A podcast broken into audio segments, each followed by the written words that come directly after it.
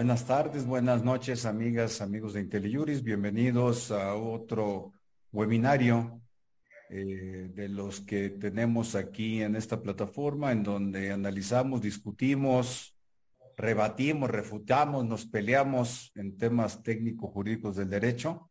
Hoy precisamente el tema que vamos a abordar en el llamado históricamente recurso de revisión fiscal, porque así nació, en un tribunal fiscal de la federación, que luego fue Tribunal Fiscal y de Justicia Administrativa, eh, y ahora es Tribunal Federal de Justicia Administrativa. En fin, eh, tengo el gusto de presentar a dos excelentes amigos, eh, grandes juristas con una larga trayectoria en, en el mm, sistema jurisdiccional local y federal en diferentes canchas y entre los tres hemos mantenido y sostenido una gran amistad y precisamente en una de las reuniones de amigos surgió la eh, inquietud de tratar este tema por un comentario que hay que se hizo que a ver quién le entiende al recurso de revisión fiscal. Así salió en broma. Les dije, oigan, ¿por qué no desde diferente plataforma le, le encajamos el diente y a ver qué resulta? Eh, hemos tenido alguna sesión preliminar, preparatoria y pues nada más en, en eso se nos fue unos buenos minutos. Tenemos una eh, eh, guía trabajada para estos propósitos. Quizá no la alcancemos a votar en esta hora y media, pero antes de continuar, presento a, la abogada Fátima González Tello, quien actualmente se desempeña en la presidencia del, del magistrado eh, Guillermo Valls tiene una posición destacada, una larga trayectoria, es originaria de San Luis Potosí, donde cursó la carrera y sus especialidades, ahí empezó su trayectoria jurisdiccional. Y pues bienvenida, eh, Fátima, es un gusto tenerte aquí, en verdad. Para mí me siento muy honrado y muy complacido en lo personal. Muchas gracias, Luis. Al contrario, agradecida y honrada por acompañarte y acompañar al magistrado Gallardo Bar en esta sesión.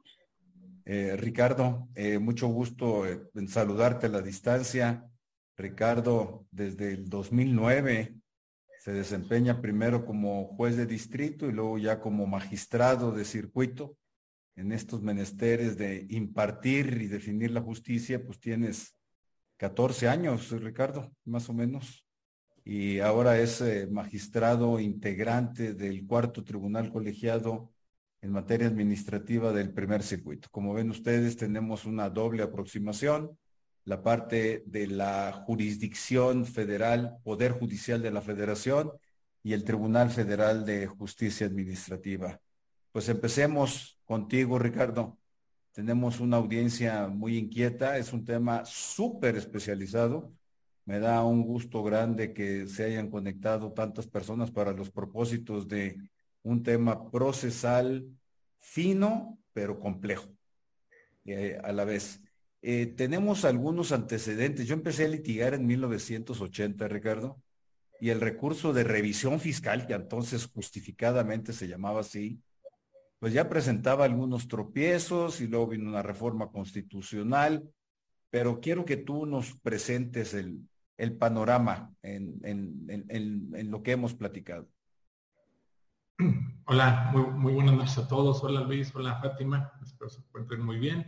Este, muchas gracias a, las personas que nos acompañan. Esperamos que sea amena y que sea de su interés eh, esta plática. Y, como lo comentaba con Luis, pues es un tema complicado, sumamente complicado. El recurso de, revisión fiscal, pues de, entrada, este, le decimos recurso, pero propiamente no es un recurso, porque recurso sería que quien la, segunda instancia resuelve lo que realizó lo de primera instancia, pero pues aquí se trata de dos organismos constitucionales autónomos, ambos están en la Constitución, que es el Tribunal Fiscal, y otro está, y otro está el, Poder Judicial de la Presión, que es uno de los poderes. Este, de, entrada, ya era lo que yo, el primer problema con el que me, con el que me topaba. El primer acercamiento que tuve yo con la revisión fiscal fue, yo, yo llegué de Durango, soy de Durango, llegué aquí en el, en el año 2000, estuve en el 2003 en la corte, hasta el 2005 estuve en un juzgado de distrito, Y en 2005 fue cuando tuve el, primer acercamiento con lo que es una revisión fiscal, un poco, un poco después que Luis, que empezó en 1980. Este, pues, en mi primer, mi primer acercamiento ahora como en los tribunales se ve el, cuaderno rojo que son las RF. Dije, pues, ¿qué es esto?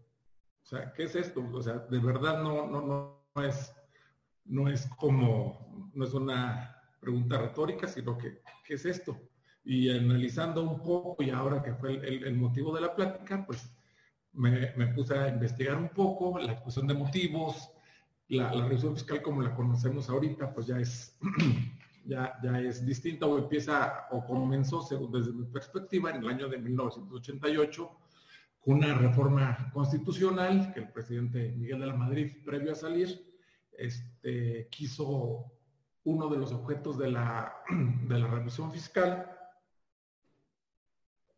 era, o uno de los objetos de esa reforma constitucional, según la propia iniciativa, era dar mayor administración de justicia, obviamente es a los gobernados. Yo veo de entrada un poco como un contrasentido decirle a los gobernados, pues te voy a dar un acceso mayor a la justicia y le voy a poner un recurso a tu contraparte. Desde ahí como que empezamos un, no empezamos, empezamos con el pie izquierdo. Este, veía de la exposición de motivos que uno de los objetivos principales era engarzar los tribunales administrativos, en aquel entonces el Tribunal Fiscal de la Federación, con el Poder Judicial, con los tribunales colegiados. Este, investigué un poco, vi que la, que la mayor novedad, que ya existía desde antes, la, mayor novedad es que regionalizaron lo que es la justicia administrativa. Antes todo se veía en, las salas de aquí de la Ciudad de México, hicieron, crearon las salas regionales del entonces Tribunal Fiscal, regionalizaron toda esa parte, hicieron varias partes, como están divididos. Fátima sabrá mejor cómo, está dividido. Y fue como fue el objetivo o fue uno de los, de los beneficios que, tuvo esta, esta reforma, que, de entrada yo, yo veo pues, pues raro, porque cada vez que, me toca ver un recurso de revisión fiscal, o sea, inconscientemente pienso, pues, ¿qué, qué tiene que estar haciendo la autoridad? Si en un, si en un juicio ya perdió, ya demostró, ofreció las pruebas, demostró que no tiene razón, ¿por qué equipararlo? Porque es lo que, lo que hemos venido viendo, es como un amparo para las autoridades. ¿Por, ¿por qué equipararlo o darle e, esa ventaja cuando las autoridades tienen todas las facultades y tienen todas las ventajas para si, si un acto no lo hicieron conforme a derecho, pues puede ser la unidad para efectos, lo pueden volver a hacer, lo pueden repetir hasta casi casi hasta que les salga bien, difícilmente les anulan plenamente el acto. De entrada, esa es mi, mis mayores inquietudes. Y vi más o menos el desarrollo de cómo es la revisión fiscal en aquel entonces, del 2005, el, artículo 240 del Código Fiscal de la Federación, cómo ha ido mejorando, cómo ha ido perfeccionándose o cómo se ha ido acotando a través de la jurisprudencia de la Suprema Corte, que, que, es basta la jurisprudencia de la Suprema Corte, pero al menos en, mi opinión lo que podemos ver es que toda la jurisprudencia se refiere a la procedencia. Más o menos, si, ustedes buscan la, la, voz en el JUS que pongan recurso de revisión fiscal, todo habla es procedencia o es procedente o es improcedente. De ahí que, ¿eso qué quiere decir? Pues que la procedencia es donde está el, punto fino, este, el, punto fino que debemos nosotros de, definir y creo que es lo que va a ser materia de esta plática. Muchas gracias. Sí, correcto, Ricardo. Fíjate que eh, en los años que te hablo yo de 1980, antes de la reforma constitucional que estabas tratando, voy a tratar de hacer un ejercicio de memoria porque sí se me escapan algunas precisiones la sala superior funcionaba como instancia de revisión de las decisiones emitidas por las salas regionales. Si mal no recuerdo, eran seis salas regionales en la Ciudad de México que tenían competencia nacional. No había salas regionales eh, por estados quizá empezó Tlanepantla en el Ciudad de en el Estado de México, algo así. Tengo muy difuminado el tema. Y era una instancia de revisión interna que no siempre procedía, además había limitaciones. Entonces, pero la instancia de revisión era para ambas partes. Y, había unos desfases y luego venía el recurso de revisión fiscal ante el colegiado y el amparo ante, eh, ante, ante el Poder Judicial de la Federación por parte del particular. Y bueno, no quiero entrar en, las, en los accidentes procesales que sucedían entonces, porque en algunas ocasiones se resuelve por temas de notificación a las autoridades. La notificación a las autoridades era por oficio, ventanilla. El, tema de notificación de los particulares, pues era personalmente o por correo certificado con acuse de recibo, cuando el correo certificado existía. Quizá exista todavía, pues, pero era el medio de notificación. Entonces, desde aquí a que llegaba el certificado y el correo a Culiacán, Sinaloa, a Durango, de dónde eres tú, a San Luis Potosí, de dónde es Fátima, pues ahí se la nos la veíamos y por lo tanto, ya que presentábamos el amparo, pues el recurso de revisión fiscal ya estaba resuelto. Entonces había unos desacomodos muy grandes. Pero después vino una reforma constitucional. Eh, ¿Cómo estuvo el tema de la reforma? ¿Qué dice el texto constitucional, eh, Ricardo? Básicamente este, reformó el artículo 104 de la Constitución, en el cual prevé los recursos administrativos, que la sentencia de los tribunales administrativos para las, para las autoridades. Ya la de los, los, tribunales administrativos es muy genérico el artículo 104, deja abierta la posibilidad al legislador ordinario, para, desde mi perspectiva, deja abierta la posibilidad para, para el legislador ordinario, para que comúnmente en el 104, fracción 2 de, constitucional desarrollen los términos en que se va a, llevar a cabo este recurso de revisión fiscal, la forma en que se hace. Pero yo lo que veo es que en el 240 dice, pues en contra de las determinaciones de la sala, ni siquiera habrá mucho de materias, ya las materias se fueron hasta ahora a la de Procedimiento Contencioso Administrativo, según veo, se fueron desarrollando ya posteriormente, más bien con la jurisprudencia y, más que con la jurisprudencia, pues con, los incidentes que, se, que, tú mismo decías, que incluso decía, uno de los grandes avances de esta reforma constitucional fue la obligación, conforme la ley en el artículo 240, de que el recurso de revisión fiscal y el amparo se resolvieran en, una misma sesión, lo cual ahorita, al pasar de los años, pues, parecería lógico no puedes resolver dos juicios que se encuentran, que haya esta cosa juzgada, que pueda haber temas de cosa juzgada o litispendencia entre ellos, no puedes resolver uno y después el otro. Yo creo que el, gran problema que tú, que tú dices, o se deriva básicamente, pues de que llegaban a los colegiados, llegaban a los tribunales y no tenían conocimiento de que existía un recurso pareciera hoy que a, lo largo de los años ese problema quedó sustanciado, quedó, quedó superado, ya visto por atrás, pero no creas, ¿eh? en, el colegio en el cual estoy escrito nos ha pasado un par de ocasiones de que llegan los amparos directos y se resuelven con fundamento.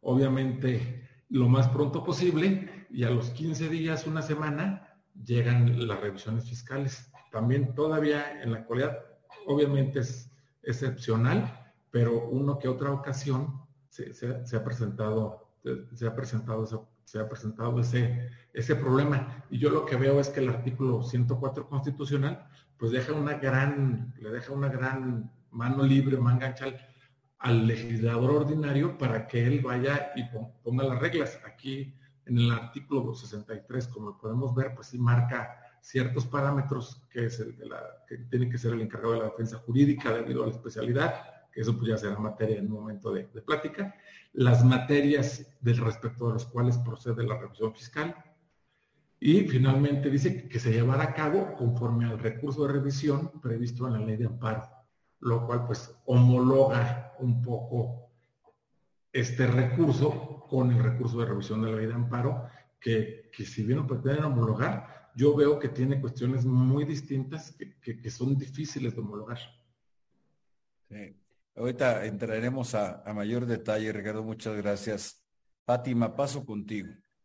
Sí, mira, aprovechando ahorita que estamos en las referencias históricas, perdón, perdón. de ustedes, la plática de Estamos en las referencias históricas, me gustaría este, apuntar eh, y, abundar en lo que bien señala Ricardo, que efectivamente, bueno, para llegar al recurso de revisión fiscal en el cual nos encontramos ahora, hubo una evolución en cuanto en la constitución, en el código fiscal.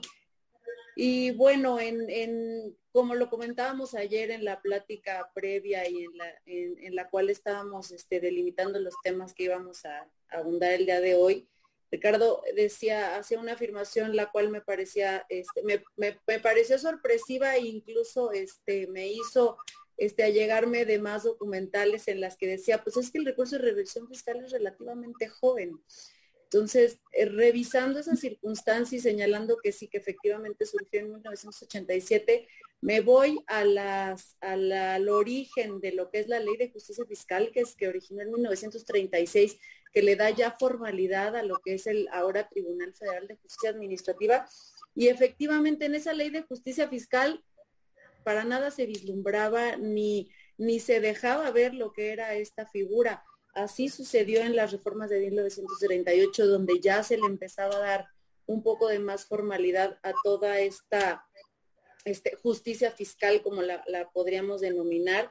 Y fue así como este, se fue evolucionando en, la, en, las, en los códigos de 1966, 68, 69, ya en el Código Fiscal de la Federación, como bien lo señalaba Ricardo, en el 240, en el 242, se prevía esta figura, pero no, no se concretaba cuando fue ya hasta, hasta los años de, los ochentas. Incluso hay este, una referencia en, un libro que hace un ex magistrado de aquí del Tribunal Federal de Justicia Administrativa, lo conocerás muy bien, el doctor Rosas Landa, hace una, este, una breve reflexión de una, eh, como una, una conferencia que da el señor este, exministro en retiro Azuela, en el cual él, se pregunta, así como se lo preguntó Ricardo, bueno, pero ¿de dónde surge? Y me he preguntado varias veces de dónde surge la intención de, del legislador y la intención de las autoridades en, relación a hacer un recurso que, pues como lo apunta Ricardo, puede eh, verse como que beneficia, ¿no? A la, a la autoridad y él en esta conferencia que, señala el, ministro Azuela, precisamente en un aniversario ya hace varios años en los 70 del tribunal, él dice, yo platicando con el maestro Carrillo Flores, en el que le, le, hago referencia a esta pregunta y digo, bueno, eh, ¿a, qué surge? Y le dice, lo que pasa que eh, la Secretaría de Hacienda empieza a ver que el tribunal en, ya en los años 70 y ya un poco más formalizado con, sus salas y, su sala superior, bueno, empieza a tener un poco más de autonomía, un poco de fuerza y la Secretaría de Hacienda empieza a, tener un poco de, recelo y resentimiento en relación a, pues las sentencias que les dictaba el tribunal en su contra, básicamente. Entonces, en, una eh, presión, si pudiera este, interpretarse así, o inquietud hacia hacia legisladores es que las autoridades, en concreto la Secretaría de Hacienda, así lo señala el ministro Azuela, empieza a, presionar para que el legislador, bueno, cree una figura que, que pueda, digamos que tenerlo en estado paralelo, así lo señala en esta anécdota el ministro Azuela, a los particulares la autoridad. Y señala, dice, bueno, lo que pasa que nadie eh, eh, vislumbraba este, la autonomía que podría llegar a tener el tribunal al momento de dictar sus sentencias. Y creo que eh, también lo apunta eh, en esta conferencia el ministro que dice, el objeto del recurso de revisión fue un poco eh, restarle esa autonomía o incluso crear un poco de presión hacia el tribunal fiscal respecto del dictado de sus sentencias y lo único que hizo fue este, pues dotarlo y darle como otro poder y decir, ah, bueno, quiere decir que sí está repercutiendo en ciertas cosas y en, los criterios y en las sentencias que nosotros estamos emitiendo, tan es así que la autoridad tiene que allegarse y presionar a este, al legislativo o originar estas reformas para que se crea, como dice Ricardo, un recurso que en algunas ocasiones puede establecerse como a modo, ¿no? eso puede ser. Fíjate que es muy buena la reseña que haces, Fátima, gracias. Eh, nada más para quienes nos escuchan, eh, Fátima está hablando del ministro en retiro, Mariano Acela Huitrón, que fue nombrado ministro a partir de que era magistrado del Tribunal de Fiscal de la Federación.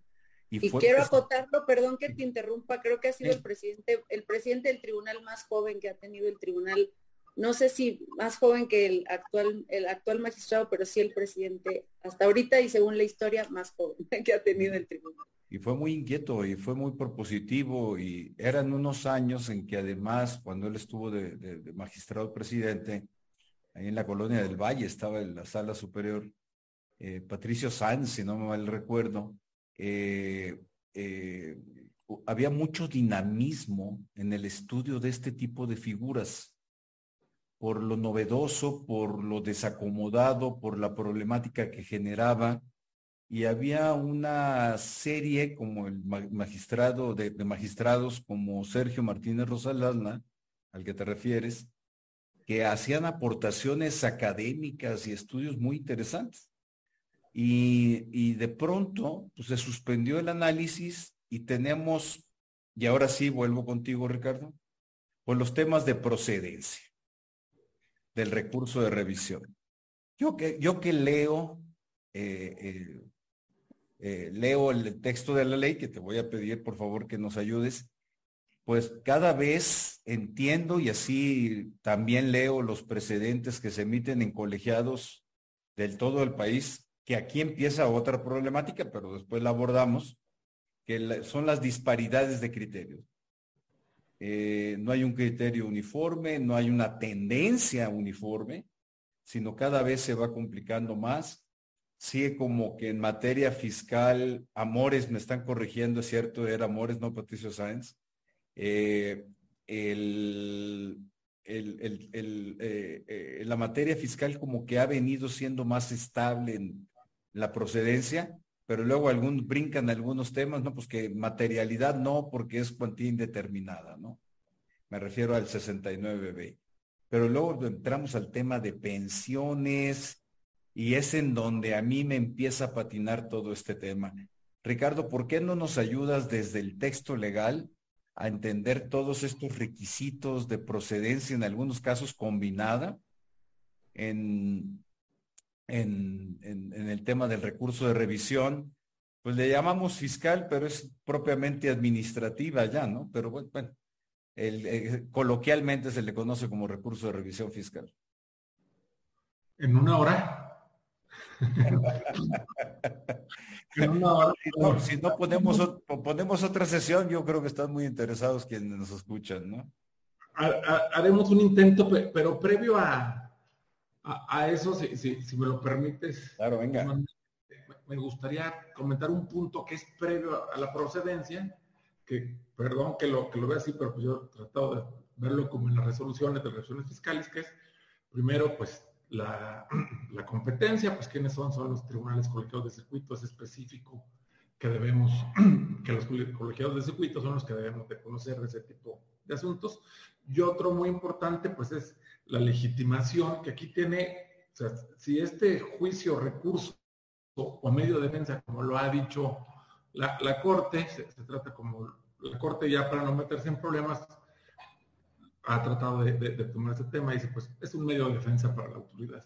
Que este medio de defensa, pues dice, la autoridad administrativa encargada de su defensa jurídica, porque a diferencia de otros de, otro tipo de procedimientos o, del amparo, viene la encargada de defensa, la, encargada de defensa jurídica, porque pues me imagino, o, lo ha desarrollado la Corte, que, la intención del legislador es que efectivamente la, defensa pues sea eficaz, sea seria, así, así, lo, así, se, así lo ha dicho la exposición de motivos, incluso lo ha dicho la Corte, sea, sea seria, no será, no sé cuál será el, el antónimo a serio, pero sí que sea eficaz, jurídica, seria y profesional. O sea, es que tengan una buena defensa, a, diferencia de otros medios, de otros recursos, incluso en la, revisión, en el, en el amparo, cuando según el propio artículo 63 dice que se va a llevar con las mismas reglas, aquí hace una, una salvedad o hace una particularidad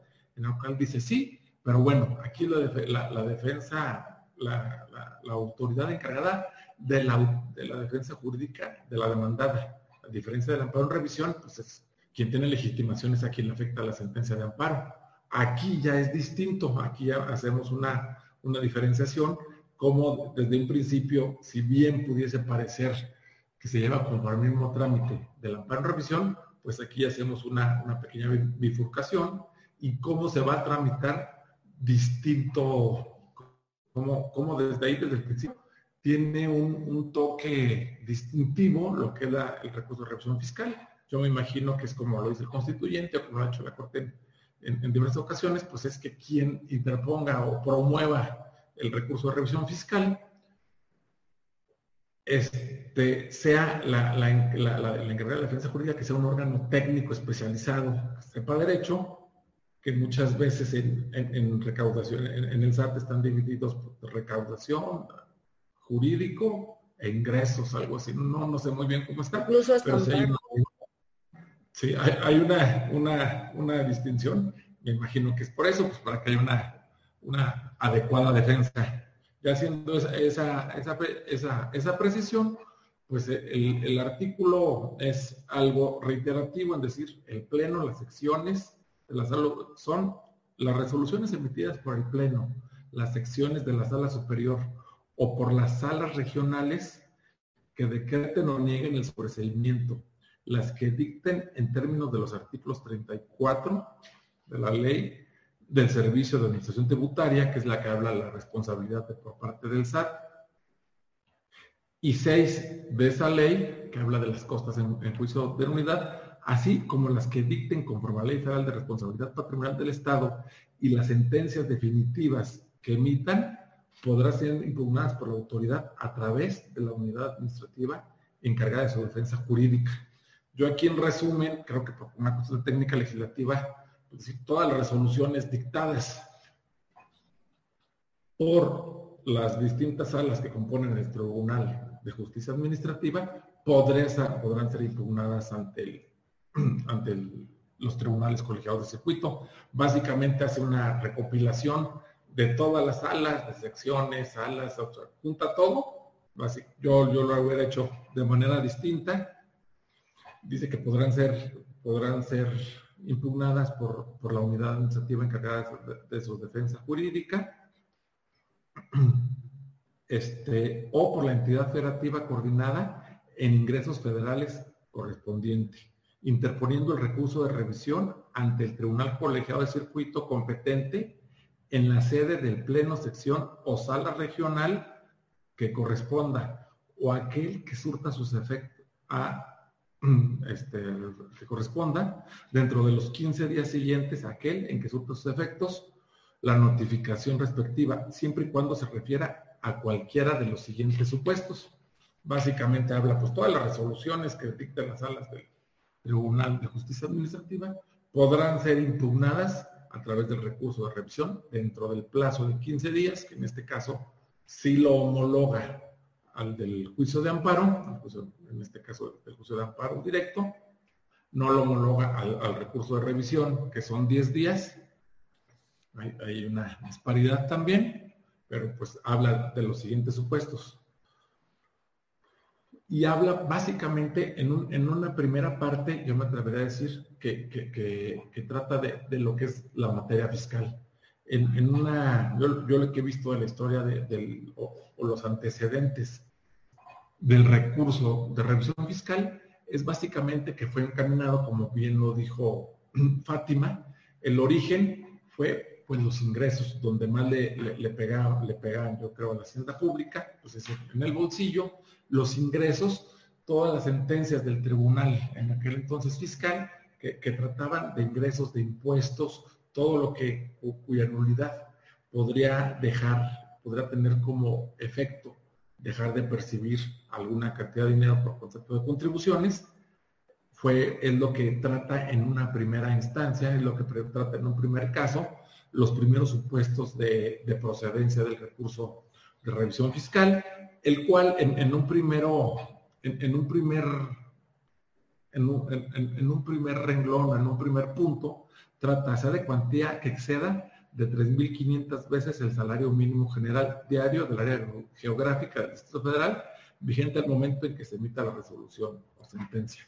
En este caso, pues los 3.500 salarios mínimos por, a partir del 2016 ya son unas, si no, si no mal entiendo, si no tengo, si la memoria no me falla, son alrededor de 330 mil pesos.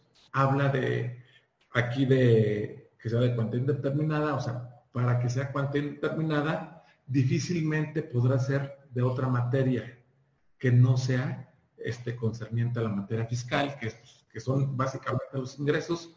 Difícilmente en otras materias de general de responsabilidades, pues no hay una, una cuantía determinada en ese tipo de asuntos. Puede haber ciertos daños, responsabilidad patrimonial, me, quiero, me quiero imaginar, pero en este caso se refiere a la cuantía, se refiere básicamente a lo que, a lo que viene siendo la materia fiscal y habla en un primer supuesto. Si excede los 330 mil pesos, pues ya estás del otro lado, ya es procedente el recurso de, revisión fiscal. Este es un, es un primer circuito, este es un, primer caso. Después en el párrafo segundo, el, próximo de la, de la propia fracción primera, habla de cómo, de qué sucedería si, si es como cuestiones que son pagos parciales, que son mensualidades, pero que pides entre 12 y haces la compensación básica para que puedas entre 12 y que vea que, que dé la cuantía para la procedencia del recurso, porque puede haber casos en que no puede exceder esa cantidad de 330 mil pesos, pero si es un pago parcial, que a su vez anualmente se, puede multiplicado por 12, lo excede, pues ahí se, se compensa el monto. Ese es, una, ese es un primer supuesto de, procedencia. Creo que este, este supuesto es el que menos este, ha causado problemas, por decirlo, discusión o punto de debate, en el sentido de que al parecer sí es, los números son fríos y, sí está muy claro al, decir, bueno, pues pasa de 330 mil pesos o 331 mil, no recuerdo bien, pues alrededor de 330 mil pesos ya estás del otro lado, el recurso es procedente solo por, esa por ese motivo de cuantía. Después hay en la fracción 2. Oye, Ricardo, nada más para empezar a cerrar. Pues realmente 331 mil, 330, 331 mil pesos, pues es un umbral bajo para efectos fiscales. Ustedes, Fátima, desde la perspectiva del, Tribunal Federal de Justicia Administrativa, estos umbrales, eh, el tema de la legitimación, la unidad responsable de la defensa. Eh, digo, no les corresponde a ustedes juzgarlo, pero sí verlo de rebote, ya cuando el colegiado resolvió si era legitimado o no. Estamos hablando de que no es un autorizado el que pueda presentar el recurso de revisión. Eh, ¿De qué estamos hablando desde, desde la experiencia que tú tienes en el tema? Mira, realmente la legitimación, efectivamente, como lo comentas, pues la legitimación este, en su mayoría compete a, los tribunales colegiados de circuito al analizarle. Incluso hay, hay jurisprudencia y criterios de la Corte en los que señala que a veces este, es necesario o, basta con que el presidente del, del tribunal colegiado lo analice de, de primera mano. Realmente aquí el tema de la legitimación, pues a nosotros no es algo que, al momento de rebote o de, o de ya que llegue de los tribunales colegiados nos, nos, nos, nos incida un poco porque pues, realmente aquí ya vienen cuestiones más en cuanto al fondo, en cuanto a ese tipo de cuestiones eh, incluso aquí, por ejemplo, está un poco más abierta la cuestión. Creo que la tienen más complicada las autoridades en momento de promover, porque incluso aquí, este, pues cualquier autoridad, el, director jurídico, el representante legal, eh, incluso, eh, por ejemplo, en, los casos de la CFE, creo hay, encontrado este criterios de del Poder Judicial de la Federación en la que dice el representante legal de la CFE no puede acudir a la revisión, tiene que ser una persona que esté, como bien dijo Ricardo, en organigrama, y hay este, en los juicios, por ejemplo, que se llevan aquí en el Tribunal Fiscal, realmente puede venir como bien decía, algunos de los subdirectores o los más bien este subadministradores, administradores de lo contencioso que se conoce, por ejemplo, en el SAT, eh, eh, o algunos también administradores de lo contencioso que también sé que funcionan en el Seguro Social o en el propio ISTE, pueden acudir perfectamente aquí al juicio contencioso administrativo, cosa que en algunas ocasiones tiene que estar muy bien establecido en el organigrama en cuanto a la revisión. Creo que en, el tema de legitimación no es algo que, que, si bien en algunas ocasiones puede incidir en la materia de revisión al momento de estudiarlo, realmente es una cuestión que, que sí frena un poco más en, en cuanto a los tribunales colegiados y por la interpretación de la Corte. Es que mi impresión, Ricardo, es que el tema de legitimación en los tribunales colegiados de circuito es es mi impresión, te lo pregunto desde tu propia experiencia y conocimiento y lo que interactúas con otros colegas tuyos de colegiados, es un tanto restrictiva el recurso de revisión respecto de la legitimación. No sé si mi impresión sea válida. Totalmente, es un, es un embudo. E, es un embudo, ahí se, cierra mucho. Este, es, es muy común que cuando hay cambios de, de sexenio, cuando hay leyes nuevas, cuando hay nuevas dependencias, este, al principio los recursos de revisión fiscal los interpongan autoridades que al parecer de algunos colegiados o, de, ciertos colegiados la, o de otros no, porque hay contradicciones y hay veces que sí, que no, no coincide, pues de eso se trata esto, de ciertos colegiados que dicen que, bueno, para mí no tiene legitimación, ella no es la encargada de la defensa jurídica, o bien vienen autoridades, el organigrama más abajo, en representación de la encargada de la defensa jurídica, pero dentro del organigrama no tiene facultades para suplirla. Vienen en suplencia y dicen, oye, pues efectivamente, pues está el director general de asuntos jurídicos es el encargado de la defensa jurídica.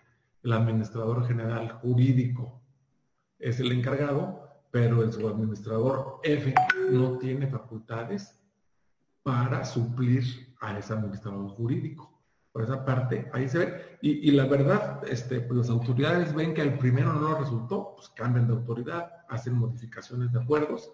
Y es muy común, pero como que al principio de los sexenios o al principio cuando haya una nueva, una nueva regulación, se acomodan y pues la verdad es dos, tres meses que ven que les echan dos, tres recursos.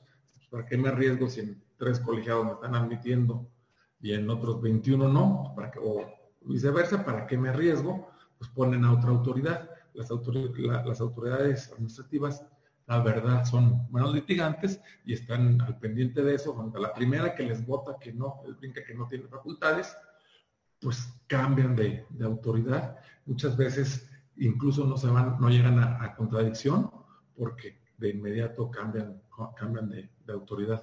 Oye, Luis, y aprovechando que me, que me diste el, uso de la voz, previo a, la, hablando de legitimación, toda, creo que estoy en el momento procesal oportuno, hablar de que también, que, tú pensarás, este, la forma en cómo se presenta el, recurso, pues tú dirás, pues no hay ningún problema, pues cómo se presenta, pues ya se presenta ese recurso ahí en la oficina de correspondencia común, pero resulta que, ahora el año pasado se dio también un, caso específico de, de, contradicción que estuvo muy dividido que incluso llegó al pleno de circuito y una división de que las autoridades están presentando el recurso de revisión fiscal en línea. Algunos colegiados dijeron, no, pues es que no, llevan las, reglas, pero lo hacían con fundamento en el artículo 58 que habla del juicio en línea. Y decían, no, pues que tú, si bien el juicio se llevó en línea y, y siguen esas reglas, pues ya este recurso, pues ya no es parte del procedimiento contencioso del juicio de nulidad. Ya no es parte del juicio de nulidad y por lo tanto no aplica las mismas reglas del juicio en línea. Por lo tanto, pues no puedes presentarlo, no, te, tiene por no presentar y te has hecho el recurso. Ese, ese, aunque tú puedan considerar que es pues, una cosa que, que no podría presentar problema, pues presentó y bastante, hubo incluso una contracción de criterios que llegó ahí, si no mal recuerdo, como 11, 10, algo así. Estuvo muy cerrada la votación, este, se resolvió el pleno de circuito en materia administrativa, que efectivamente sí podría ser en atención al principio por acción, que está en el artículo 17 constitucional, ahí sin pues ánimo de, criticar ni nada, pero pues, en la charla que estamos aquí, yo veo muy cuesta arriba que le apliques un principio constitucional a la acción en favor de una autoridad. Yo este, no me tocó integrar en aquella ocasión, en ese año, por el año pasado, el pleno de circuito cuando era rotativo, yo hubiera visto un poco cuesta arriba, e incluso a, 10 de los 21 magistrados también lo vieron boca arriba, boca arriba, cuesta arriba, este, este tipo de, de este tipo de, pronunciamientos, es decir, principio de fracción, este, pues en favor de la autoridad, puedes presentarlo en la, en la vía electrónica. Yo lo veo un poco complicado, incluso interpretaban el artículo primero y el 17 constitucional lo vieron y dijeron, no, pues ¿cómo tenemos que beneficiar ahora con la reforma de los derechos humanos? Beneficiar a la autoridad. Pero yo vería así de entrada, a ah, caray, como que pues, beneficias a la autoridad en perjuicio de, del particular. Ya nada más, perdón por si me salió un poco del tema. No, eh, eh, no, tenemos reglas aquí, como les comenté, es una charla como si fuera una sobremesa de un desayuno, una eh, comida. Antes de continuar eh, con las causales de improcedencia, yo que, perdón, las causales, la, procedencia del recurso de, la, procedencia del recurso que ibas a leernos, la fracción 2, eh, eh, hay una pregunta de Valdemar, coronel, dice Fátima, si nos ayudas, los umbrales, está hablando de la materia fiscal, ahorita que hablábamos de los 330 mil pesos, sí son muy bajos. Máxima si se trata de que las autoridades fiscales eh, pueden recurrir el costo de los asuntos, tanto para las instituciones como para los colegiados, es mucho mayor que el valor de los asuntos, hablando de horas hombre, debe entenderse. Eh, entonces, también Tania Covarrubias dice, entonces la contradicción de tesis a la que te refieres, Ricardo, fue a favor de la autoridad para indicar que sí procede recurso de revisión en línea. Eh, Fátima, en la pandemia presentó problemas muy particulares, por un lado. Por otro, la función del Tribunal Federal de Justicia Administrativa, voy a hacer un pronunciamiento, pero me interesa escuchar tu opinión, es decidir los casos que se someten a su consideración con independencia de la cuantía, porque ahorita vamos a entrar al tema de la cuantía indeterminada.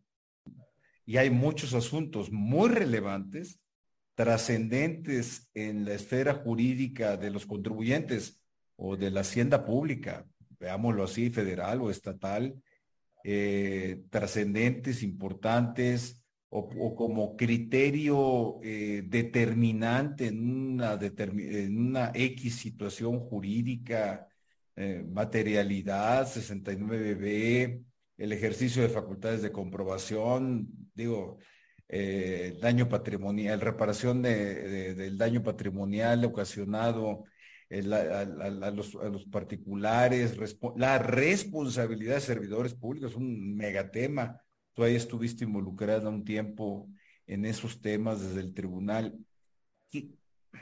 La, la pregunta no sé si la voy a formular bien o reformular bien a lo que nos dice Valdemar. ¿En verdad es importante la cuantía? ¿O tú cómo la ves? Mira, realmente, y voy a traer este, palabras de, que ha pronunciado en distintos foros el presidente del tribunal realmente la cuantía es importante, no tanto este, con el objeto de, eh, nosotros como tribunal ver muchísimos ceros, o sea, que te dé la importancia del asunto, sino pues, muchísimos ceros, sino realmente es ir en favor de pues quien tenga la razón, en ocasiones el Estado, en ocasiones el particular, eh, lo que realmente sí estamos muy convencidos es que eh, pues para el tribunal el tema de la cuantía, tanto como para el Estado como para el, particular, sí es una, una cuestión importante, tanto que representa, y, y ahora traigo el dato que siempre señala el presidente, el 4% del Producto Interno Bruto en las, en las resoluciones que emite el tribunal. Entonces, realmente no es que nos importe tanto o que sea una cuestión que amerite eh, el conocimiento, ya sea, de, bueno, digo, las, la cuantía en la sala está este, perfectamente establecida tanto para las regionales como para la sala superior, pero no es que cuando un asunto sea de cuantía mayor se le ponga un poco más o menos de importancia o un poco más o menos de cuidado a asuntos de menor de menor este de menor cueste implicación no este o cuantía para para las arcas de la nación sino más bien este, creo que vamos en el sentido de siempre señalar que hay personas detrás de eso, ya sea este, pues, tanto el, el, bien del Estado como es las arcas de la nación, como algún particular que, que, puede o no verse vulnerado con alguna determinación o con alguna este, imposición de alguna multa o algún crédito fiscal por parte del Estado. Creo que es más eso lo que nos mueve, porque realmente en cuanto a, la cuantía o en, cuanto a la cuestión monetaria, si así lo quieres llamar, la ley perfectamente establece cuando lo conoce una sala regional o cuando lo conoce la sala superior.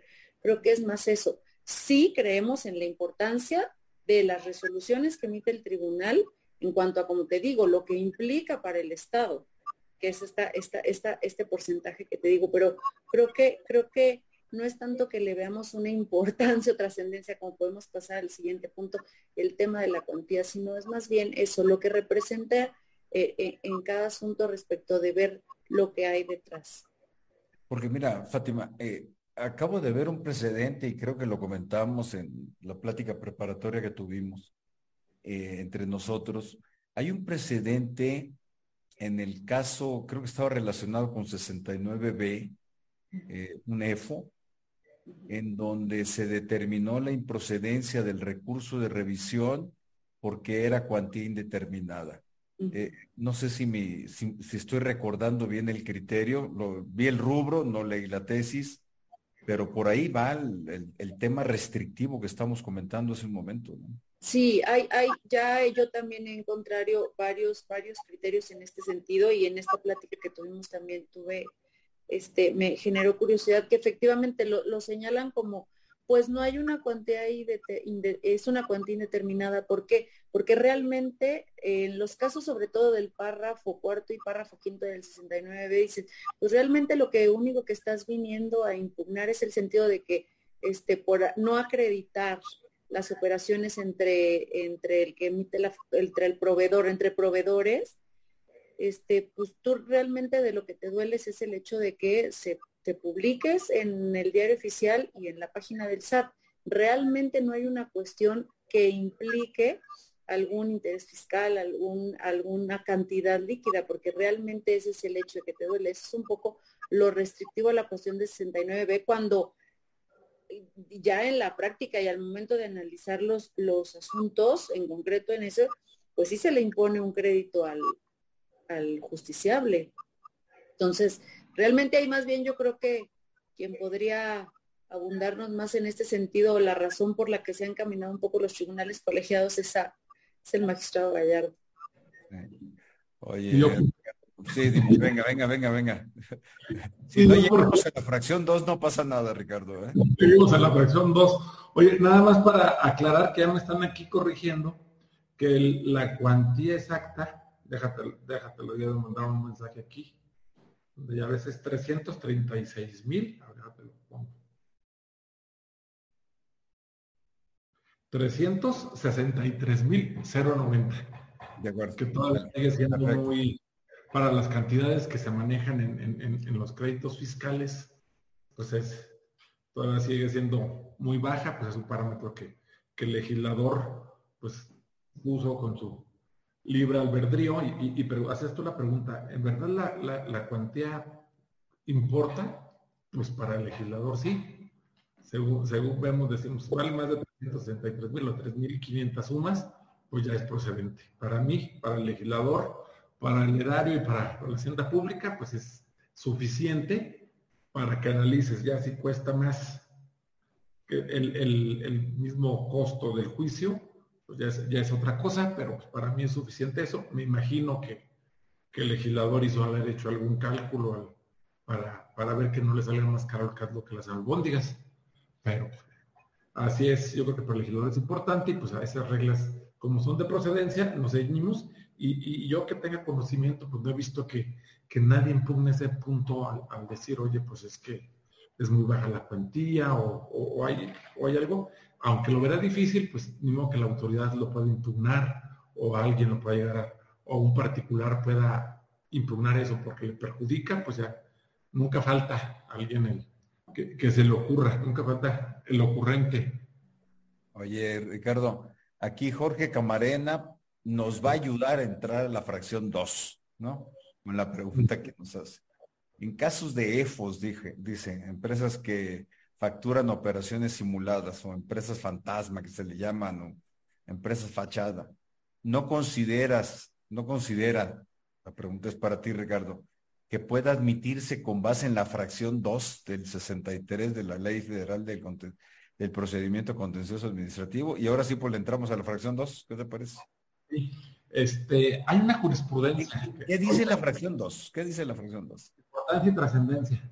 Dice, cuando no hay cuantía, pues es, fíjate lo que dice, sea de importancia y trascendencia, ah, cuando la cuantía sea inferior a la señalada en la fracción primera o la cuantía indeterminada, debiendo el recurrente razonar esa circunstancia para efectos de la admisión del recurso.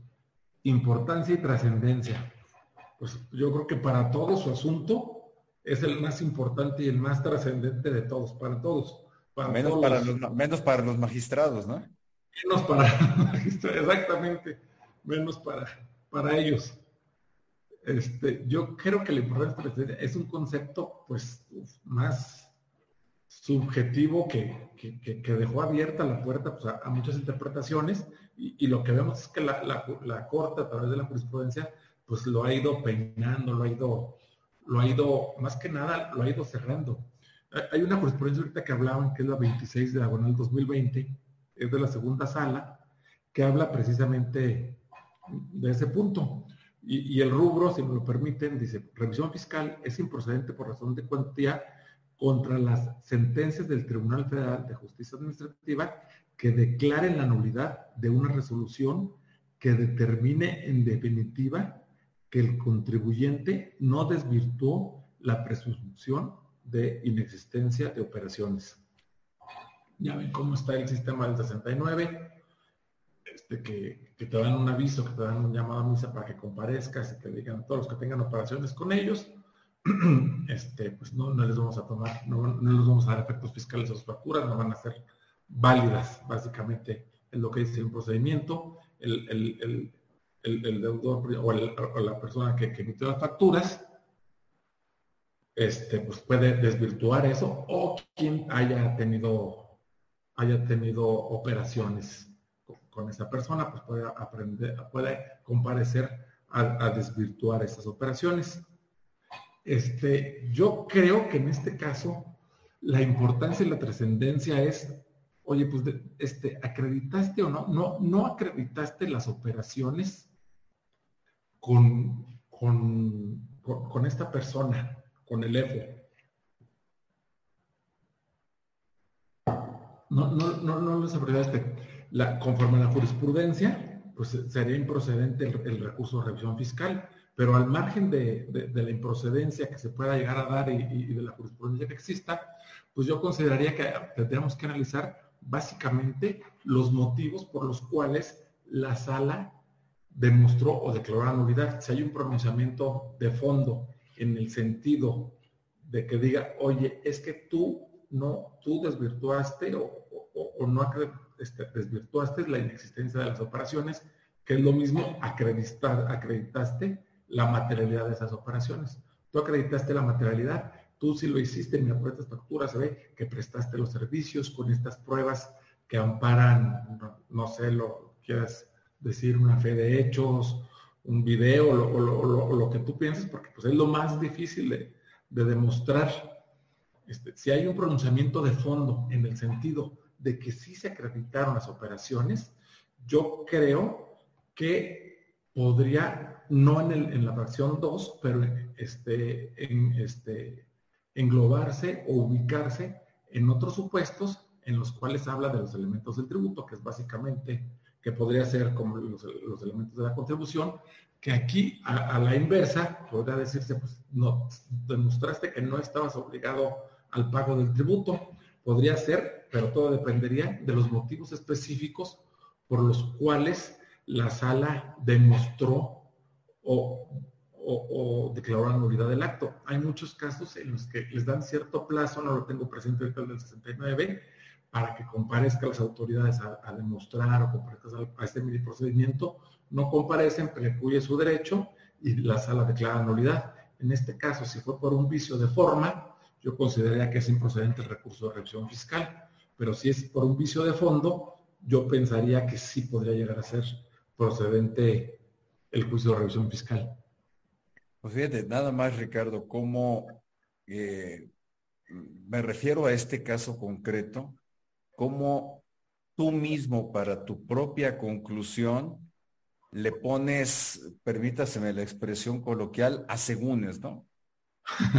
Sí, haces, haces como un estudio preliminar de fondo para decir importancia y trascendencia. No tengo problema con eso sino para presentar una, una problemática real.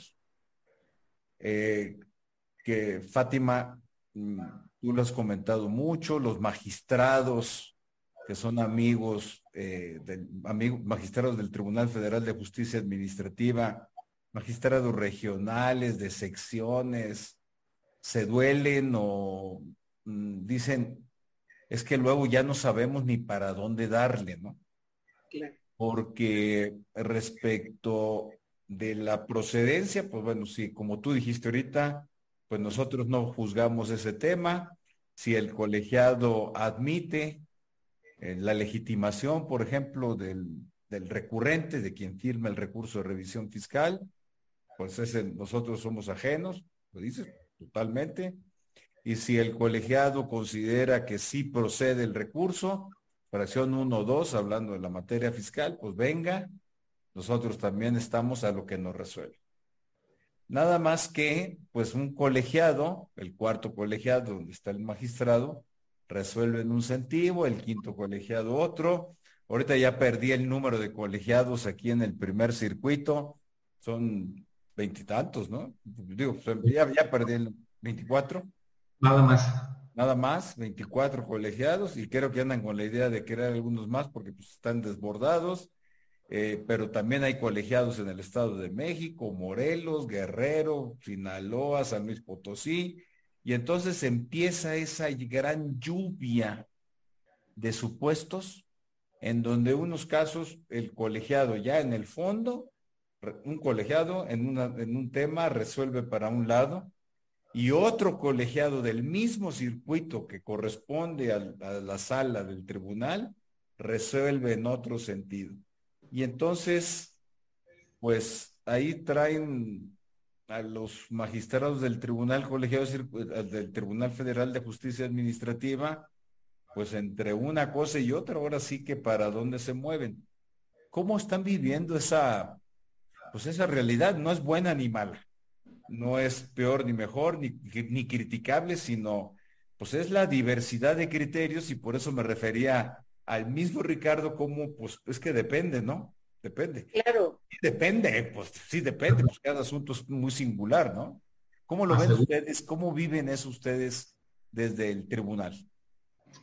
Pues mira, Luis, la verdad es que nosotros tratamos siempre, al final del día, los criterios del Poder Judicial de la Federación a nosotros no son obligatorios. Entonces, al ser obligatorios estos criterios, pues bueno, nos hemos encontrado este, en algunas ocasiones en que, pues al en una misma sesión pueden resolverse un cumplimiento en el sentido de, no, bueno, este, viene, es un, es un recurso, en, es un amparo directo en el cual, pues bueno, no, tú no analizaste las pruebas, analízalas. Me estoy yendo al caso concreto de los del 69. No analizaste las pruebas, analízalas, este, entra al fondo y determina que efectivamente se acreditó. Pero luego en un, puede ser en dos este, turnos siguientes, pues en unas ocasiones encontramos no, este, eh, fuiste, a lo mejor revisaste, no, no te revisaste estas ciertos este, puntos o fuiste, o, no era necesario, te excediste al momento de, resolvernos y te hubieras quedado hasta ahí. Digo, sí, sí nos hemos encontrado con a veces en ocasiones, bueno, a mí, digo, una cuestión personal me pasó en un asunto de comercio exterior. Eh, como dice Ricardo, primero se resolvió el, el amparo directo, eran unas cuestiones de unos pedimentos, eh, respecto de unos porcentajes, entonces en el amparo me dijeron, tómale en cuenta respecto a este el artículo, no lo recuerdo ahorita, este, los, los pedimentos, ese mismo día que se iba a sesionar el asunto, llegó la revisión fiscal, no tómale en cuenta el porcentaje que le habías tomado en, en, el, en el asunto antes de que se fuera al directo. Total, bueno, dentro de la misma sentencia ahí tenía tenía que al momento de resolver el amparo ceñirme por unas cosas y en la revisión fiscal ceñirme por otros porcentajes. Digo, realmente, como te comentaba, son, son cuestiones, como tú dices, que pasan y que también estamos, o sea, si bien nosotros nos regimos este, bajo la, la, la ley, pero pues la ley se interpreta y, cada, y cada, cada magistrado, cada colegiado, incluso a veces ni los mismos colegiados tienen los mismos criterios entre sí, entre los mismos compañeros, y aquí mismo sucede en el tribunal. Y creo que realmente nosotros pues hemos tratado de, resolver y, de acotar lo más, lo más este, eficiente posible las resoluciones que pues en unas ocasiones sí nos ponen un poco, incluso a, criterios contradictorios que puede haber tenido ya el tribunal, pero pues que en materia de cumplimiento se tienen que acatar porque así lo establece y lo dispone la ley, que tenemos que, que ceñirnos y ser obligatorios los criterios que manejan los colegiados. No, pues vaya, vaya, vaya tema. Eh, no me quiero poner en, en, el lugar de ustedes porque pues ahora sí, ¿para dónde moverse? En este caso que estás comentando, digo, no, no quiero, no, no pregunto cómo se resolvió, pero si en amparo te dicen una cosa, en revisión fiscal otra, del mismo órgano resolutor, pues sí está complicado. Ricardo, aquí Miriam González hace una pregunta interesante, fíjate que me había cruzado por la mente, y eh, habla sobre el tema de importancia y trascendencia. Y dice, los, pregunta lo siguiente, el concepto que se maneja de amparo y trascendencia en amparo tendríamos que trasladarlo a la ley federal de procedimiento contencioso administrativo o no? ¿O son, se tendrían que crear dos conceptos distintos? Básicamente es lo que entiendo, Miriam, para sintetizando tu pregunta. Gracias, gracias por la pregunta, Miriam. Este, mira, el, concepto de importancia y trascendencia nació o, se ha desarrollado básicamente en los acuerdos generales de la Corte también a partir de la reforma de, de 1988, donde le dejaron la facultad de revisar amparo contra leyes, este, la consulta de las diversas normas, y delegar a los de, delegar a los tribunales colegiados las cuestiones de legalidad. Pero siempre le dejaron esta, pues, o cuando el asunto sea de importancia y trascendencia. A partir de allí, pues es la, la importancia y trascendencia. Pues para quién? Pues para, para mí mi asunto, si yo tengo un asunto de una multa de tránsito que estoy impugnando, para mí es muy importante y muy trascendente eh, eh, ese, ese asunto. Tal vez para, para otras personas no, básicamente para las quien tiene la, la fortuna de resolverle, pues no tienen, no, no, la, no, no, lo ven desde la misma óptica. Y, y la pregunta pues es muy interesante porque muchas veces he visto colegiados que, se, se, que se cuelgan del concepto de importancia y trascendencia que ha desahogado la Corte en, el sentido de, bueno, es que es importancia y trascendencia cuando el punto jurídico a resolver sea tal que no se pueda volver, que, que, sea para el orden jurídico nacional, que sea importante y trascendente, que el punto que vas a resolver es tal que sea merite la intervención de la Suprema Corte para resolver este asunto. Este, difícilmente en una multa de tránsito se da, pero ahora, aterrizando la pregunta que, nos hizo Miriam, es, debe de tomar el mismo, el mismo artículo importancia y trascendencia, el, lo que se ha venido visto, o lo que se ha venido viendo desarrollado, la forma que se ha desarrollado en la Suprema, en la Suprema Corte o a través del juicio de amparo se ha resolvido en esos órganos de perjuicio de la Federación emitidos en, amparo a lo que se, debe tomar en, el recurso de, revisión fiscal, pues yo creo que aquí la importancia y trascendencia, fíjate que dice, cuando la cuantía sin fracción sea importancia y trascendencia en la fracción anterior o cuando el artículo 63, fracción 2, no hace una distinción. Yo la verdad no había visto, es una pregunta muy interesante, sumamente interesante. Yo no había puesto, no había recapacitado en este punto, pero yo creo que la importancia y trascendencia que debe de tener para un particular, para un gobernado determinado asunto, no es equiparable o no es igual para el que tiene, para el que debe tener la, autoridad que recurre cierta determinación de, la, de, de una sala del tribunal contencioso. Yo creo que los parámetros que toman en cuenta, que se deben tomar en cuenta para evidenciar esta importancia y trascendencia, deben ser distintos y en el juicio de amparo pues, deben de ser más amplios, con mayor expectativa, porque pues hay, cosas que vamos a poner un caso que nos toca a nosotros resolver, este, la, inscripción de un niño en, en la escuela o la expedición de un título. Yo creo que la perspectiva que se ve desde los ojos de la autoridad es distinta al estudiante, que es la, la importante trascendencia, que debe tener, más, allá de la importancia y trascendencia del asunto en sí para la persona, en el ámbito jurídico nacional lo que debe de, representar. Yo soy de la idea de que debe ser, un, debe ser más restrictivo, si bien utilizar parámetros que sean básicamente similares, debe de ser más restrictivo tratándose de revisión fiscal, porque pues como, como empecé la plática, esto no sabemos cómo se come, que yo no sé, al día de hoy, alguien, muchos le dicen recurso. Es recurso porque se interpone, los intercursos se, reponen, se interponen y los juicios se promueven. Tiene agravios, pero pues es lo único que tiene de recurso, porque todo lo demás, bueno, se ve conforme al recurso de revisión en la ley de amparo, pero todo lo demás es muy parecido o prácticamente igual al juicio de amparo.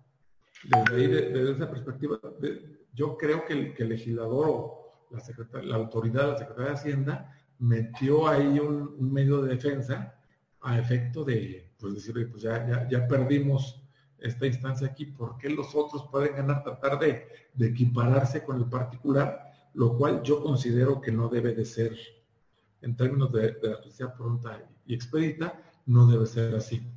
Espero haber contestado la pregunta, pero pues está muy difícil. Fíjate, eh, aquí hay, eh, no sé si tengas algo que comentar, perdón, Fátima, antes de entrar, a dos comentarios y preguntas que hacen aquí César del Toro y Jorge Camarena. No sé si tengas algo que comentar. La verdad es que coincido un poco, coincido no, bastante con, Ricardo en el sentido de, que no podríamos, eh, digamos que poner la importancia y trascendencia y hacerla de una forma general.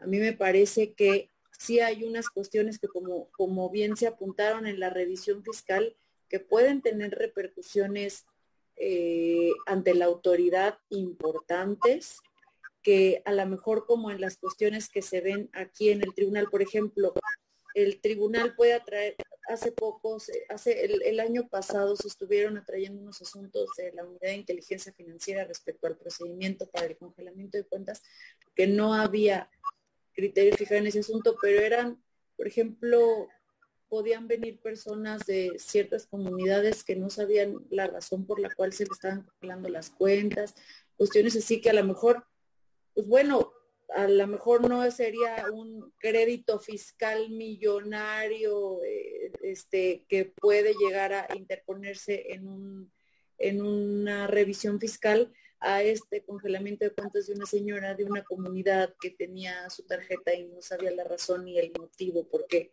la WIP le había congelado cuenta. Creo que, creo que sí coincido con Ricardo en que, en que, en que no, no debería de ser general y sí debería de, de, aplicarse, digamos, al, al, caso concreto en relación ya sea juicio de amparo o en este caso revisión fiscal, a lo que es el juicio contencioso administrativo. Creo que no podríamos aterrizarlo de la misma forma. Y sí tiene otro, a, mi parecer, creo, este, sí podría tener otro tipo de análisis a lo que es en sede administrativa, lo que es, este, bueno, en, caso aquí en el tribunal, a lo que es en, en, los colegiados de circuito. Sí, porque estamos hablando entonces de tres niveles de importancia y trascendencia. Primero, para efectos de justicia administrativa, contencioso administrativo que se le, se le sigue llamando, ¿no? Y el segundo, para el recurso de revisión fiscal y tercero, para el amparo en revisión.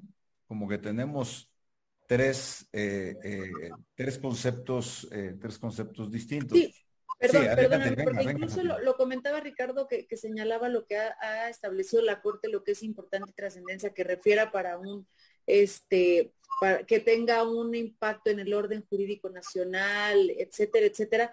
Cuando, por ejemplo, la misma segunda sala y yo aquí lo, encontré en una en una jurisprudencia ya en materia administrativa emitida por la segunda sala, que eso fue, digo, ya hace varios años, en, en 2016, que decía, eh, que procede el recurso de revisión fiscal no basta que el asunto encuadre en alguna de las hipótesis del artículo 63, sino que es indispensable que la sentencia recurrida sea de importancia y trascendencia. Esto es, que contenga una decisión de fondo que implique la declaración de un derecho o la inexigibilidad de una obligación. O sea, ahí incluso la Corte lo ciñe un poco a la importancia y trascendencia y empieza a definir estas cuestiones, que no son para nada que lo, que refiere la Corte para conocer de los asuntos que tengan trascendencia al orden jurídico nacional. No se parece nada ninguna de estas dos cuestiones, como tampoco el análisis que se hace en el tribunal. Totalmente, totalmente de acuerdo. Que es parte, es mucho de la problemática que estamos enfrentando o que se está planteando aquí en el chat y que ustedes están respondiendo, ¿no? Importancia y trascendencia respecto de qué instancia procesal estemos hablando, primero, importancia y trascendencia respecto de qué o para qué o la temática del asunto, o bien, como dice aquí Jorge Camarena, que insiste y me parece muy eh, atinada su insistencia, porque dice, quien tiene que razonar la importancia y trascendencia es la autoridad. sigo leyendo y ahorita hago un comentario para ver qué, qué opinan ustedes. Dice, quien tiene que razonar la importancia y trascendencia es la autoridad. Pues sí, porque así lo marca, lo marca la ley. Al parecer debe resonarlo ello en el contexto propio. Esta, este tema del contexto propio, debo, decir, debo entender, el contexto propio de importancia y trascendencia para la autoridad, pues es, parte en el juicio, es importancia y trascendencia es de la otra parte también, en la multa de tránsito que refería eh, eh, eh, Ricardo, o importancia y trascendencia para la autoridad. Lo que pasa es que ustedes como órganos de resolución, Tribunal Federal de Justicia Administrativa, Tribunal Colegiado de, Circuito, pues no, no, pueden hacer apreciaciones de importancia de residencia respecto de una parte, sino respecto del asunto per se. Pero aquí viene el, tema que, plantea Jorge. Por ejemplo, dice, la importancia y trascendencia es diferente para una autoridad fiscal, el SAT, o en materia ambiental, quiero pensar, por ejemplo, para Profepa, para la Procuraduría Federal de, Protección del Medio Ambiente. Eh, estamos hablando de conceptos jurídicos indeterminados, que se ha desarrollado una amplia eh, doctrina sobre el tema, incluso jurisprudencial, de los conceptos jurídicos indeterminados, pero que aquí para efectos de procedencia de la vía, pues se tiene que determinar, y depende de qué vía, ¿no? De las tres instancias que estamos comentando, se tiene que determinar por ustedes, órganos resolutores. Eh, ¿Cuál sería tu aproximación, Ricardo, a esto? Que se me hace muy interesante y, apenas si entramos a la fracción 2, ¿no? Nada más así para dejarlo aquí en el aire. ¿Qué le dice a Jorge, eh? Que me trae. me trae. Este, yo ahorita que estaba hablando está muy, muy, muy interesante yo creo que viene desde un principio conceptual. No se pueden equiparar ambos porque el juicio de amparo, ¿cómo está planteado el juicio de amparo? Habla desde la Constitución, desde el 107 de la Constitución, el 107 de la Ley de Amparo, dice, el juicio de amparo procede contra actos, contra este tipo de actos que causen un perjuicio, que causen interés jurídico, resoluciones definitivas, y habla ciertos casos de procedencia. Después en otro, artículo habla de la improcedencia, que es muy específica, que, son, son cuestiones muy preclusión, este, dispendencia o, cuestiones de definitividad. son casos muy específicos o, dependiendo del órgano que, no es competencia de los juicios de amparo, que no es del Poder Judicial. Pero es la excepción. En, el caso de, del amparo, la improcedencia es la excepción. Cuando aquí la excepción es la improcedencia, en el, recurso de revisión fiscal, la, la regla general es la improcedencia. O sea, como que tienes que demostrar que es procedente. A diferencia del juicio de amparo, es, distinto. En un principio, pues tiene que demostrar la autoridad recurrente, tiene que demostrar que el asunto, ¿por qué es procedente? Excedió la cuantía, este, excedió la cuantía, tiene importancia y trascendencia, y por qué se da en términos de esta fracción 2, que es la, la más objetiva que existe, es ¿Por qué? ¿Por qué este, es importante y trascendente? Yo creo que la, autoridad es la que debe de, de, justificar esa importancia y trascendencia y vamos sobre una dimensión pues que sea distinta o con parámetros más restringidos para la procedencia que respecto de, las otras cuestiones que han sido de la ley de amparo, porque no, no, no, creo que no se pueda medir con el mismo matiz empezando respecto de cómo está planteada las propias leyes. La ley de amparo pues, no le importancia de trascendencia, tal vez un recurso que conozca, que conozca la Corte, pero si no lo conoce la Corte, pues lo va a resolver el Tribunal Colegiado. Y aquí sí es la procedencia del medio de defensa, como tal, tiene que ser importante y trascendente. Pues tienes ciertos parámetros que es la cuantía, pues si no puede, pues ahora vamos a ver que sea importante y trascendente. Por ese motivo, este, pues, deberíamos de, yo creo que lo debe de justificar y los parámetros pues deben de ser más restringidos para la procedencia porque pues debe ser un medio de defensa excepcional, no debe ser la regla. Esa sería mi opinión. Y, oye, y para concluir ahorita, aprovechando que me está el uso de la voz, nada más decirle a Jorge Camarena, a ver si, a ver si así ya me deja, que hay una jurisprudencia, que es la, la, la nueva diagonal 2021, que habla del artículo 69b, que dice que cuando es la resolución definitiva de ese procedimiento fuera del límite temporal correspondiente, sí procede el recurso de revisión fiscal. Ya nada más para. De acuerdo. Pues sí, para que. A ver, si, si, Jorge no se te deja ir encima aquí otra vez. Oye, pero fíjate, eh, aquí hay un, un, viene un comentario, me voy a revisar un poquito, Fátima, algo que comentaste tú así muy, muy rápido, pero muy, importante. Dice José Guadalupe Hernández Flores. Hola, buenas noches. Fui abogado en la jurídica del SAT en Toluca. Y como comentario desde mi experiencia, es correcto lo comentado por, por Ricardo. Pues dentro del segundo circuito, Estado de México, hay colegiados que no reconocen la legitimación del administrador. Debo entender que se refiere del administrador local o desconcentrado jurídico, siendo que desde el juicio de nulidad reconocieron la personalidad del titular de la jurídica que de la jurídica a la autoridad demandada, es decir, en el juicio de nulidad al administrador o administradora jurídica en local o desconcentrada, según depende el tiempo, eh, sí le reconocieron. Pero dice, cuando llegaron al, al, al recurso de revisión fiscal, ya no se lo reconocieron.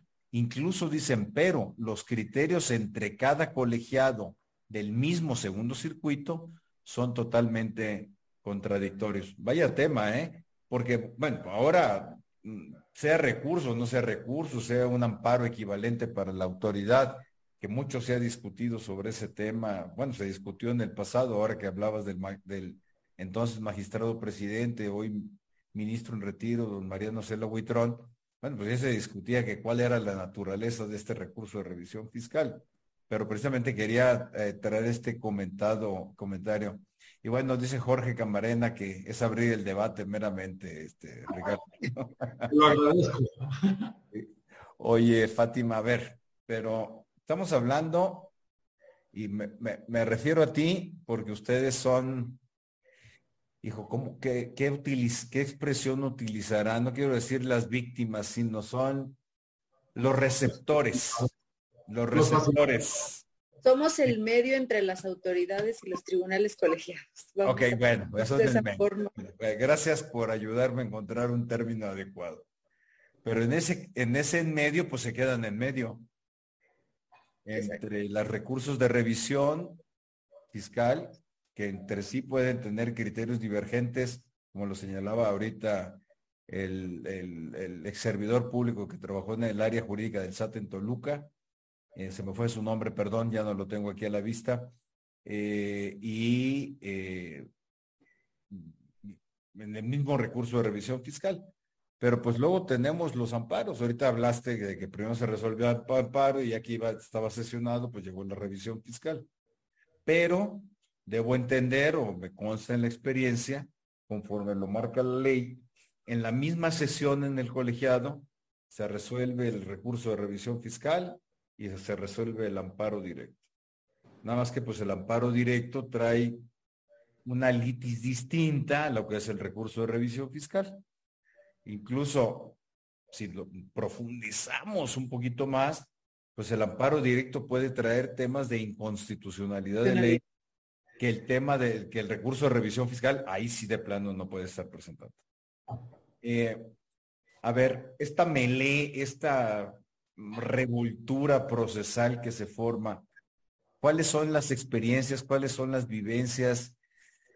Eh, porque ahorita me voy con Ricardo, pero primero eh, voy a la instancia contigo. Se quedan en medio entre recursos de revisión fiscal, tribunales colegiados de circuito, los criterios de los tribunales colegiados en temas de inconstitucionalidad de ley o de normas generales que no necesariamente llegan a la Corte, eh, van generando su propia jurisprudencia, se trata de reglamentos, reglas generales del SAT o reglamentos de autoridades administrativas, o sea, leyes de autoridades administrativas que no necesariamente llegan a la Suprema Corte, pues empezamos a tener así como una diversidad, una telaraña de criterios. Eh, incluso pues me, tocó escuchar en alguna ocasión al magistrado, entonces era magistrado de, de sala superior, ahora es magistrado, bueno, sala superior, pero ahora es magistrado presidente, en donde decía, oye, es que a veces ya no sabemos ni qué hacer, ¿no? Ni cómo resolver, pero pues tienen que recumplir con las sentencias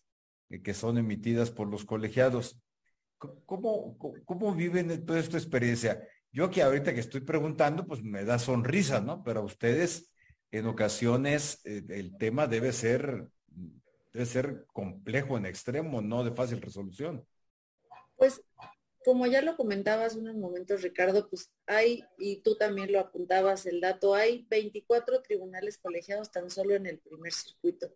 Entonces, imaginarás que entre 24 colegiados de circuito habrá todo ese cúmulo de opiniones a, este, en cuanto, y criterios en cuanto a la forma de, resolver los asuntos. La verdad es que en el posicionamiento del tribunal, y como así te lo decía, tenemos eh, muy claro eh, pues la, postura en el sentido de acatar las resoluciones del Poder Judicial en el sentido en el que nos lo plantean. En ocasiones, este, digamos que lo vemos este, de manera positiva, que en algunas ocasiones se nos otorga la libertad de jurisdicción, bueno, en el caso de los magistrados y a nosotros como los secretarios al momento de resolver, y eso, bueno, nos permite de que en la medida de que se encuentren criterios que a lo mejor pueden ser disímiles en el mismo circuito y que puedan ser un poco contrarios a lo que a lo que se han fijado los criterios del tribunal, pues tratamos de que con esta libertad de jurisdicción se sigan un poco eh, los criterios y, los posicionamientos por parte del tribunal, pero siempre, siempre este, pues acatando ¿no? lo, lo que dice el Poder Judicial, que a veces sí corresponde únicamente pues emitir el cumplimiento y en ocasiones este pues en las sesiones los magistrados señalan que en acatamiento al cumplimiento del ejecutorio de amparo pues dejando un poco firme el sentido de pues a lo mejor no es un criterio por el que el tribunal este se ha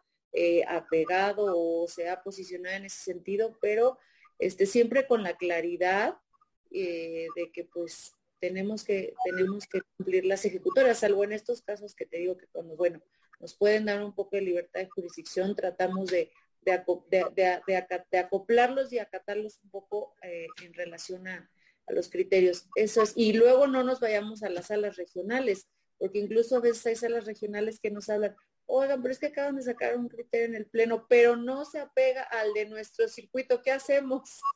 Ah, entonces el criterio de la sala superior.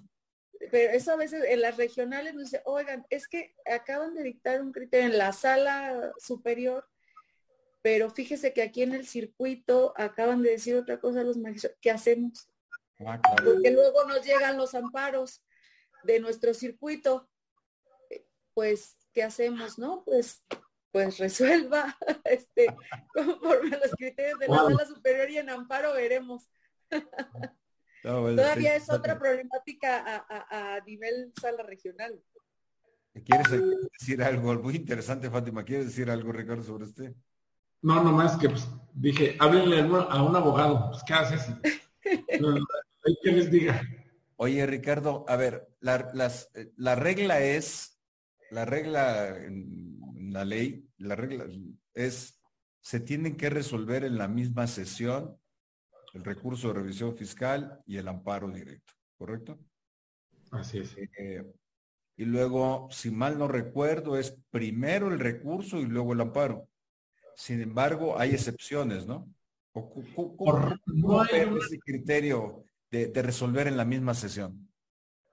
No hay una regla. La verdad no hay una regla cuál debe ser primero y cuál debe ser después este, en el, yo he visto que en mayores colegiados sobre los cuales me ha tocado estar laborando ahí, ya sea como secretario o como magistrado, es primero ponen el amparo directo y una, y después posteriormente el, la revisión fiscal relacionada. ¿Por qué?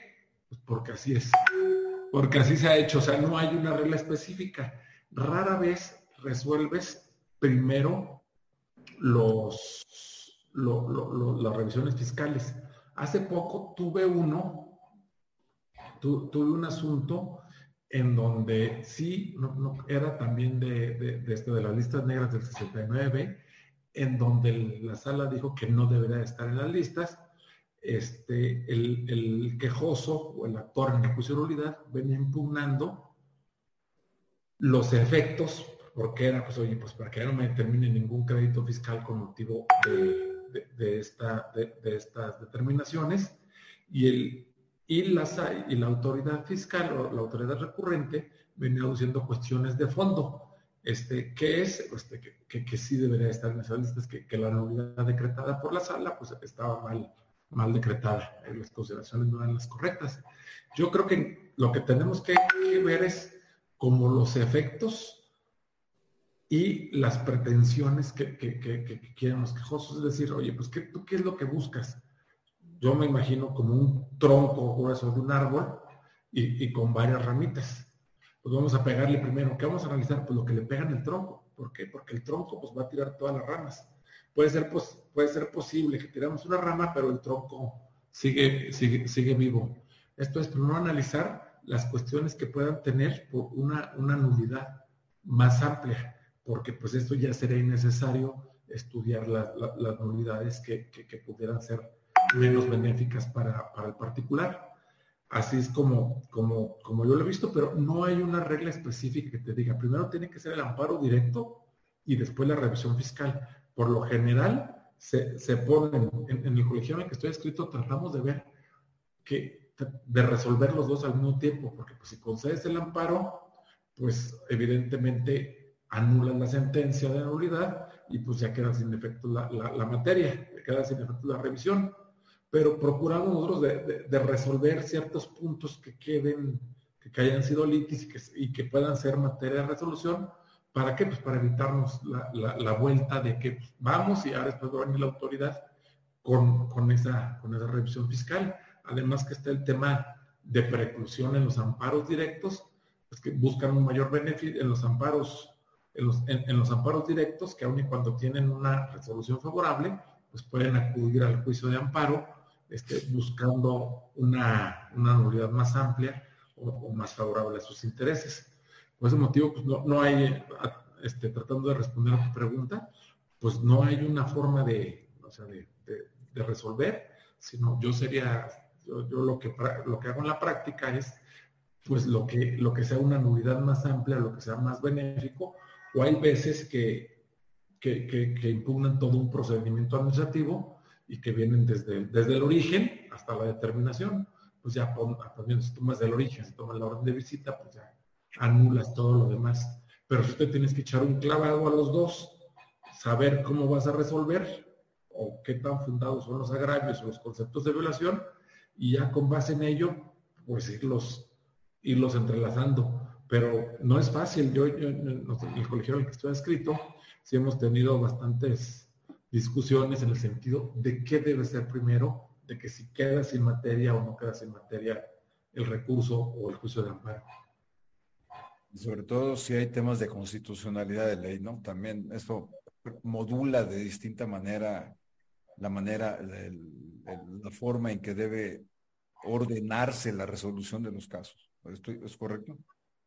Pues ahora sí que según, porque pues depende de la constitucionalidad de la ley. Si, si es una materia fiscal, el artículo de la ley sustantivo, la ley del impuesto a la renta que te obliga al pago, pues obviamente sí. Si te impugnan un artículo procesal del Código Fiscal de la Federación en el cual te dice que la vista, que, que la orden de vista es seis meses es muy poco tiempo excesivo, pues en ese sentido pues ya, no es, ya es distinto el orden de estudio. Sí. Fíjate, Valdemar Coronel, ya estamos muy cerca del cierre. Em, desafortunadamente el tiempo pasa y nos van a quedar algunos temitas pendientes, pero, pero pues tenemos que cerrar. Dice Valdemar, ahora el concepto en amparo en revisión es interés excepcional, efectivamente, ¿no? Fue una reforma de, eh, pero estamos hablando del concepto de importancia y trascendencia conforme fue definido anteriormente con la Corte para el, tema de amparo en revisión. Eh, Alejandra Muñoz cita un, criterio de la Corte. Eh, debo suponer que será de séptima época, una cosa así, Alejandra. Dice el, el rubro es revisión fiscal ante la Suprema Corte importancia y trascendencia del asunto para los efectos de la procedencia del recurso. Interesante criterio, ahí hace una síntesis Gracias, Alejandra. César del Toro. La Corte está modulando el criterio de importancia y trascendencia, pero debe considerarse que en el juicio contencioso administrativo, atendiendo a la garantía de impartición de justicia, debe ser pronta y, pronta y expedita, por lo que la procedencia del recurso está o debe ser acotada. Está interesante la aproximación de César, es decir, tiene que tener un carácter restrictivo y en este sentido la Corte o Poder Judicial de la Federación ha modulado el concepto aplicándose para cada materia, pero siempre partiendo de un tronco común del concepto. En fin, todo esto presenta una problemática eh, compleja. Apenas dimos una primera peinada a, los temas. Eh, se nos fue volando la hora y media. Eh, lamentablemente, porque yo estaba picado aquí para seguirle de frente. Fátima, no sé si tengas algún comentario adicional de cierre o alguna reflexión que quieras compartirnos. No, pues primero que nada, este, agradecerte, agradecer la compañía de Ricardo, sobre todo sus valiosas aportaciones en cuanto al lado, a lo que acontece al Poder Judicial de la Federación y que, bueno, en la materia de la, como ya lo apuntábamos al principio, la materia de la revisión fiscal es, es, es, es un, un, asunto bastante interesante porque, pues como bien lo dijimos, apunta y, y parece ser un poco este, abonando a la autoridad, al interés de, de, la autoridad. Y creo que por eso, y creo que por eso podemos concluir en que, como lo dijo Ricardo, es un embudo, es son las, las fracciones están totalmente ceñidas, restrictivas, muy específicas en cuanto a qué sí es posible o no, porque si bien fue un recurso que originó con el objeto de tener, como lo decía un medio de defensa, por así se preñara para la autoridad, pero bueno, que dentro de ese medio de defensa también la autoridad no sienta que, que tiene todas las oportunidades y que puede y que puede hacer, ¿no? Este lo que lo que él quiera con tal de poder de obtener una, una resolución favorable. Creo que es más bien un poco con lo que, con lo que yo me quedo. Esa es la, la, la, que dentro de esta figura que se puede decir benéfica, encontramos ciertas líneas y ciertas restricciones que lo pueden acotar un poco para que no se vea tan, tan a modo. Fíjese, perdón que me refiera al pasado antes de darte la palabra de despedida, Ricardo.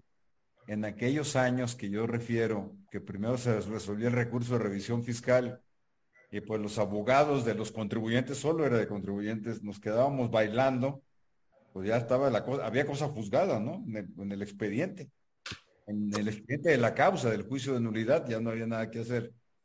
Se nos ocurría presentar amparos primero directos y luego indirectos, y le estuvimos buscando contra las sentencias dictadas por colegiados en recurso de revisión fiscal. Nunca, nunca procedieron, pero era esa señal como de indefensión con la que estábamos y de desesperación. Por eso, después ya que vinieron las reformas legales, sí se estableció, oigan, resuelven en la misma sesión, como sea, que corresponda, pero resuelven en la misma sesión. Y bueno, ya no entramos a los temas de fondo, de procedimiento, de forma, que sí que se debe privilegiar, el fondo sobre violaciones a garantía de audiencia por no ser escuchado adecuadamente o por no haberse eh, analizado las pruebas respecto del fondo. Pues esa es como otra, otra plática, otra, otra charla que si ustedes me permiten, eh, los, los, invitaré. Pero Ricardo, antes de que amarremos una próxima charla con ustedes para septiembre, octubre, ya que estemos más descansados, ¿algún comentario de, de cierre de tu parte? Pues nada, nada más agradecer y, qué lástima que nos quedamos en la procedencia, pero este, pues es eh, nomás un último comentario acerca de, de, ese punto de la procedencia que es tan trascendente que incluso hay veces que, hay dos determinaciones de, por, parte de la sala en donde hacen valer agravios en contra de cuestiones de forma y de fondo. Y, lo que se debe hacer en este sentido, lo que hemos hecho en el colegiado, pues es las, las que son de forma, que no son de importancia y trascendencia, pues le creamos este, inoperantes porque el recurso de revisión fiscal pues no es el medio idóneo, es el procedente. Pero en cambio, las cuestiones de fondo, si te las contestamos, entramos al fondo, analizamos los agravios.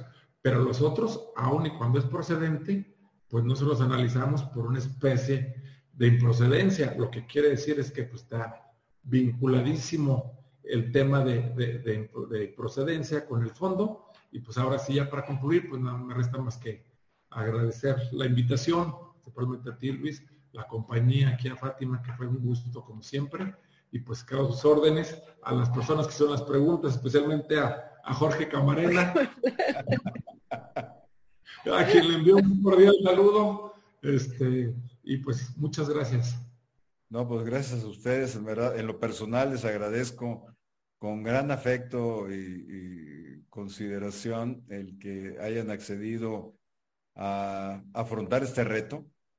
Quedan más dudas que respuestas pero no se trata de tener las respuestas, sino de continuar elaborando en las dudas, porque así la materia jurídica, como lo planteaste, Fátima, son criterios, son opiniones, hay subjetividad, no hay subjetividad, y en los órganos colegiados y tantos órganos colegiados que imparten justicia en el, en el país, las salas del Tribunal Federal de Justicia Administrativa, los colegiados, la misma Suprema Corte de Justicia, pues plantea este reto que a veces, a mí que me gusta mucho el ajedrez y acaba de pasar el Mundial de Ajedrez, el Campeonato Mundial de Ajedrez que ganó el chino Ding, pues me parece como juegos de ajedrez, ¿no? Interesantes, sofisticados, elaborados, no hay una misma jugada, no hay una misma respuesta, no hay una única respuesta y esto pues nos plantea el, la valentía que ustedes tienen y la generosidad de compartir eh, sus conocimientos. Un abrazo a ambos a la distancia y espero ya poder concretar una invitación para festejar tu cumpleaños que fue en días pasados, Fátima, y que como te dije en un principio, las flores que están atrás, nos aclaraste, son verdaderas, no son... Sí, claro que sí, son verdaderas. Pues un abrazo, Fátima, un abrazo, Ricardo, y espero... Gracias, igualmente, abrazo a los dos. Y gracias a quienes nos vieron en otra sesión más estaremos aquí con Fátima y Ricardo abordando temas procesales del juicio de nulidad en relación con el amparo directo. Saludos, hasta pronto y felicidades, muy agradecidos. Buenas noches. Gracias, buenas noches.